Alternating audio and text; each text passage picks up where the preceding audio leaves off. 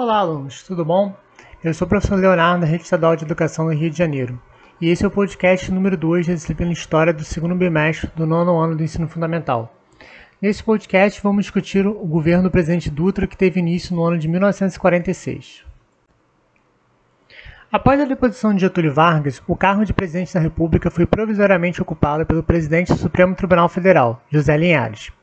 O fim da ditadura propiciou a criação de novos partidos políticos, o Partido Social Democrático, PSD, identificado com as velhas elites agrárias estaduais, e a União Democrática Nacional, UDN, antigetulista que combatia a intervenção do Estado na economia e nas relações entre patrões e empregados, bem como defendia a abertura da economia ao capital estrangeiro.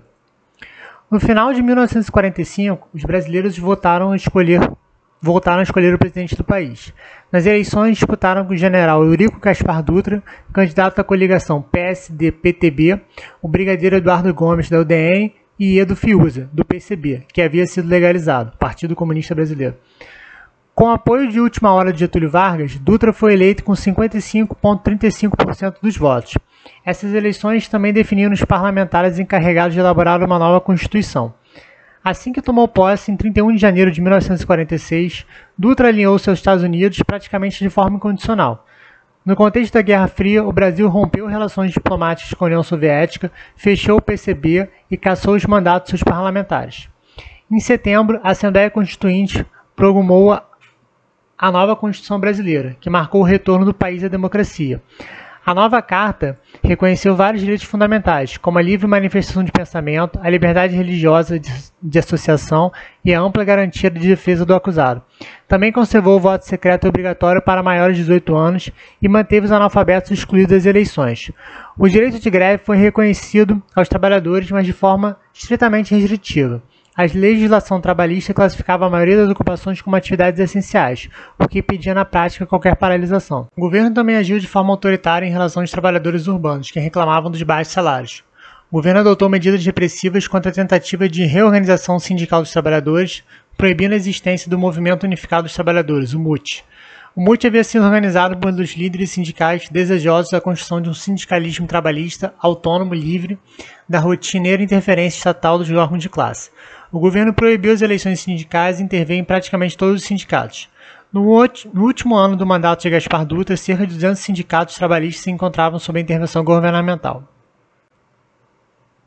Na economia, o governo Dutra optou por uma política liberal em seus primeiros anos, no qual houve incentivos às importações como forma de combater a alta da inflação. As importações sem regulamentação fizeram com que as reservas cambiais do nosso país foram, fossem reduzidas de 708 milhões de dólares em 1945 para 92 milhões de dólares em 1947, forçando o governo a alterar sua política econômica. Com a alteração da política econômica, o governo impôs maior controle sobre as importações, demilitando a itens como maquinário e combustíveis, por exemplo. Quanto aos itens de consumo básico, o governo indiretamente incentivou a produção interna para abastecimento do nosso mercado, isso se refletiu como incentivo à industrialização do Brasil. Historiadores, no entanto, concordam que essa industrialização foi um reflexo não deliberado das novas medidas para a economia. Mais ao fim do seu governo, Dutra propôs a criação do Plano SALT, que estimulava a priorização de investimentos para as áreas de saúde, alimentação, transporte e energia. O plano mal saiu do papel, mas de qualquer forma, a mudança na política econômica após 1947 refletiu-se em um crescimento anual médio de 8%, um ponto negativo notável da política econômica de Dutra foi o fracasso no combate do aumento do custo de vida, sobretudo nas grandes capitais brasileiras. Chegando em 1950, os brasileiros preparavam-se para uma nova eleição para o presidente da República.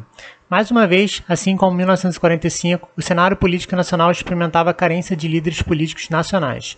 De tal forma, o PSD ofereceu a candidatura do desconhecido mineiro Cristiano Machado, e a UDN apostou novamente no nome de Brigadeiro Eduardo Gomes. O PTB, por sua vez, chegava à frente lançando o nome de Getúlio Vargas, que venceu com 48% dos votos válidos. Nesse podcast, discutimos um pouco sobre o governo do presidente Dutra, que teve início em 1946 e terminou em 1951.